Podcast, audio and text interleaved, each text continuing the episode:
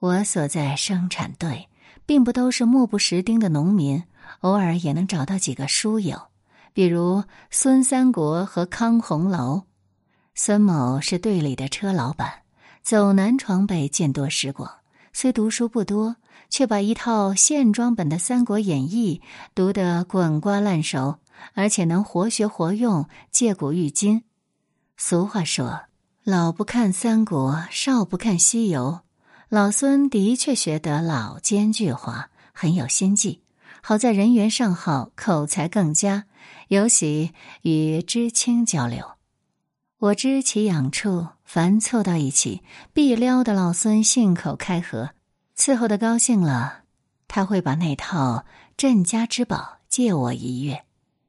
而康红楼在沈阳读过高中，康某对红楼颇有研究，却不敢像老孙那样口若悬河，因为他身份卑微，处处谨言慎行，只偶尔在田头歇气时私下聊聊。他那时年近三十，正愁找不到媳妇儿。只好在金陵十二钗中维持梦想。我也曾死缠烂打，把他那套三卷本《红楼梦》借到手。只是那段时间劳作辛苦，未及读完，忽闻有了新动向，老康唯恐惹火上身，当晚上门死乞白赖的把书索回。更多的时候还是没有书读，知青生活单调贫乏。工余时间不多，体力透支严重，一天辛劳劳顿之后，踉跄着回到了青年点，扒完一口热饭菜，再和战友们砍一会儿大山，杀两盘象棋，才觉得自己仿佛死里逃生，又活得像了个人。知青集体户的好处是可以互相勉励，大家觉得只要心不死，就总有个盼头。在这个相依为命的大家庭里，总能在同病相怜的伙伴中间找到些安慰。经过一番发泄、稀释、调节、舒缓，才好把苦日子继续挨下去。每天最快乐的时段在晚餐后，大家下下棋、吹吹牛，或躺在被窝里看会儿书。农闲时，偶尔去城里看场电影。下棋是当年最主要的消遣。老杜是青年点的象棋高手，有些邪招野路子。可气的是嘴损，顾及自尊的人常受不了他的傲慢与蔑视，以致经常激起民愤。如果真让他封口，棋便下不好。其实这也是一种宣泄，非如此才有乐趣。后来下多了。我学到了老杜的招数，也染了他的毛病。到读大学时，自是棋高一筹，对弈时常得意忘形而胡说八道。直到有同学说：“哎，老若，你平时挺谦和的，怎么下棋时这么狂？”这才有所觉察，反省在青年点染上的臭毛病。眼看苦日子没完没了。知青男女开始从战友中找对象了，很多人未必私定终身，只是一时的慰藉或寻个靠山。尤其是感性的女生，在体力上处于弱势，更需要人保护并寄托感情。知青大军中的这一半，的确付出了更多牺牲，尤其在招工招生的关口，他们一旦有求于人，往往需要付出代价。为此，本青年点几个比较漂亮的女生都找了五大三粗的男生做对象。我那时很难理解大姐们寻求慰藉的心理，也看不惯房前屋后的缠绵，只为那个嫁给农民的知青大姐感到惋惜，因为她可能出嫁了自己一生的前途。一九七三年春天。我转到离家较近的开原县某公社，虽不愿离开相处两年多的淳朴乡亲和患难战友，但继续留在偏远的西风，的确看不到什么光明前景，不如重打鼓另开张。知青新家果然条件较好，住的是砖瓦房，吃上了白米饭，但水田的劳作更辛苦。春季插秧、挑担、走田埂，我练出一副铁肩粗腿；夏季下田薅草，每天在泥水里挣扎淋漓，腰肢欲断。当年农田很少用农药化肥，秧田里每根草都靠人徒手拔除。又因为近视，我对草与苗的分辨力一直较弱，总是连滚带爬的落在后面。一九七三年，第一次有了城里招工的信息，只是名额太少，杯水车薪。众弟兄如八仙过海，各显其能，由暗斗发展到明争，知青阵营立刻土崩瓦解。捷足先登的往往是知青点长，他们或十分优秀，或十分顽劣，才会在竞争中占得上风。接着，又有了大学招生的消息，说是从工农兵中选拔，比例最大的是知青。期间呢，还出了个反潮流的白卷先生。老梁是这年招生的亲历者，他来信说参加了县里组织的招生考试，结果在本公社考生中名列第一，字里行间洋溢着范进中举式的兴奋，我很替他高兴。后来看到报纸上工农兵喜气洋洋上大学的消息，心想其中就有老梁，羡慕不已，却一直没有得到老梁的佳音。多次去函催问，数月后才见回信，却满纸悲情。老梁说：“因为种种原因，招生时已不论分数了，上大学的指标被调整给了公社书记的女儿。”此后，他似乎万念俱灰，信件也逐渐稀少。他父母后来按政策回城了，把他丢在了黑山。我的第三本日记正写于这个时期。有一天，得知镇上的师范学校请张某某做报告，我正巧进城办事，便进去听了一会儿。见此人相貌周正，口才很好。在乡下时当过生产队长，服饰和表情还保留着知青的淳朴。他显然知道自己的做法在社会上争议不小，借这些报告，然后正好说明其行为本身的合理性。不过好景不长，后来他的人生大起大落，盲从的代价不菲。知青生涯进入第四年。我已提高了痛感，对艰苦渐渐麻木。周围的大龄知青显得焦躁不安，坚持回城已成了唯一选项。到一九七四年，归乡情切已是知青共同的心声。有一首知青之歌，先在铁岭地区传唱，后来竟流行全国。曲调是套用朝鲜电影《鲜花盛开的村庄》。歌词由无名氏填就，以首句为歌名。歌中唱道：“沈阳啊，沈阳，我的故乡，马路上灯火辉煌。有朝一日重返沈阳，回到我久别的故乡，亲人啊，朋友，欢聚一堂，共度那美好时光。”这年春季的一天。我正在田里弹苗插秧，一位大队干部找到我说要给公社广播站写篇报道，宣传一下本大队的多种经营。头一回以写文章代替出工，我很兴奋。出外转了转，回来略加思索，便完成了任务。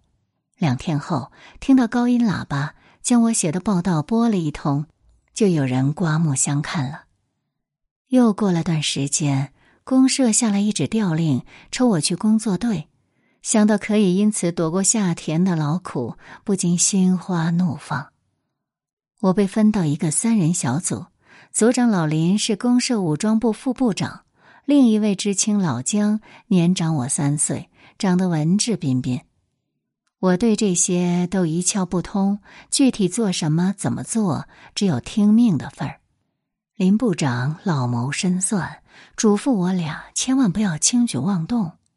而老姜插队六年，已变得老辣，工作任务并不积极。他读书多，也善谈，两人每天谈天说地，经常说到后半夜。此时公社化已经搞了十六年，农民已经对集体经济普遍厌倦，为生产队干活时常偷懒耍滑，对房前屋后的自留地才最用心。我当时以为城郊的农民私心重、觉悟低，后来才知道土地承包是人心所向，大锅饭约束了生产力。比如我们在生产队挖土方，如果大帮红，那肯定是人人磨洋工，分了定额，大家才来劲儿。头一天在队部开饭，锅里清汤寡水，随即老林在队上委婉的说明来意，以安抚人心。下顿饭就端上了肉菜，而当地知青点杀条狗，也不会忘记喊我们去喝个酒。混了两个月，眼看工作组要到期了，老林授意我执笔给上级写报告。忽然传来大专院校招生的消息，老姜心急如焚，匆匆作别，回本大队去打点运作。我也想回青年点争取一下，老林表示理解，工作队即刻散了伙。回到队里方知，本知青点只分到一个中专的名额。年龄限二十三岁以下，还有人私下说指标是内定了，是老何。只是大队干部不愿制造矛盾、卷入是非，让知青们自己投票来决定。够条件的有三个人，谁票数多谁上，也算是公平竞争。这样一来，我觉得还有希望。虽然资历和业绩排不上，但人缘还好。下乡四年，到哪儿都把战友当朋友，老农也不把我当外人，都无话不说。老何呢，性格张扬，好摆谱，说话办事不讲究方法。虽然上面喜欢，但群众口碑并不好。不过，二人在一铺炕上睡了两年，都不愿为此撕破脸，只能顺其自然，谁也没有私下拉票。投票那天，典长老杜主持选举，他年长我两岁，几乎成了我的保护神。老杜也喜欢文学，虽读书不多，却学以致用，对人生颇多体会。他的父亲是铁路局调度，纯正的工人血统，善根扎得很深。这回更想在相持不下时助我一把，把既定程序走完了。全体知青开始投票，一炕人脸色都很严肃。投票结果有些出人意料，我十一票，老何六票，小吴一票，压倒性的优势。我克制着兴奋，连客气话也忘了说，还是老杜提醒我，才向我的票仓，心地善良的大姐们说了声感谢。而老何脸色则不大好看，一听到结果就拂袖而去。后来听说他去公社哭着喊着又弄到一个名额，这结果总算是皆大欢喜，终于要逃出苦海了。夜里听老何辗转反侧，我也睡不着。过了二十天，从各路突围的十八个幸运儿走到公社集中。拿到了入学通知书，个个喜笑颜开。这时才知道，大学名额都给了二十三岁以上的老知青，我呢就只有上中专的份儿，分到航校学电子。心高气傲的老姜分到复兴煤矿学院，美中略有不足。老何分到财校学财经。队长的公主先前还看不上性格浮躁的老何，如今见他已经回了城，才有些恋恋不舍。老杜难舍手足之情，执意送我去学校报道，说：“你这一走，我再也找不到说知心话的人了。”眷眷之心良苦。回城的幸运，一年后才落到我的昔日战友头上。老杜逢招工回城，分到肉食品加工厂开货车，很快就娶了个灌香肠的女工。其他大龄知青也相继结束了农民生涯，回城后都在集体制企业当了工人。老梁终于被招工了，分配到输油泵站，随后从锦溪干到廊坊，很受单位器重，还准备调他去石油报工作。可是他父母身边没有子女。要他回沈阳侍奉老人，他不得不从。回沈阳后没有好工作，他分到市郊的沥青厂，每天起早贪黑，干得很辛苦。到一九七六年，波及全国的知青运动已进入疲态。我曾经见过一个西方的战友老张，当时他正拉着人力车给居民送煤球，浑身没屑，满脸汗水。他分配在大东煤厂，似乎有意把脸抹得像京剧脸谱，以免走街串巷时被熟人认出来。对自己下乡八年换回一纸城市户口，老张还有些庆幸，总算是把孩子生在了城里。而且，比起那些仍在农村或者返城待业的知青战友来说，他毕竟有个活命的饭碗，也算比下有余吧。而让我意外的是，知青大哥大姐们的情变来得那么迅速。现实境遇改变之后，原来那份基于生存需要而产生的感情，被立刻证明是脆弱的。条件不错的女生总要攀高枝的，旧男友却立刻显出他们在择业上的劣势。在生存面前，没有割舍不了的情感。很多患难男女回城不久就分了手。老杜后来告诉我，本青年点曾如胶似漆的四对男女中有三对分道扬镳，都是女生提出的分手，把无尽的痛苦留给了他们当年的靠山。在命运的沉浮中，人的社会角色经常在强者和弱者之间转换。十几年后，那一代老知青又面临企业改制，很多人不得不买断工龄，提前下岗，这是后话了。既往蹉跎岁月，经受住考验，有真才实学的知青终于后来居上。当年和我同在西风插队的沈阳二中知青，后来当上厅级干部的就有十几人，最高做到省委副书记。几年前，这批人特地回西丰省亲，并冒雨在县城中心广场演出大合唱，感染了上万观众。对我而言，知青时代，我的收获是对民间疾苦和国情的深刻了解，对弱势群体的悲悯情怀，并极大的提高了对苦难的承受力。正所谓。有这碗酒垫底，什么样的酒我都能对付。此后数十年，我生活中仍难免波折，因有过这番历练，再大的艰难也挺得过。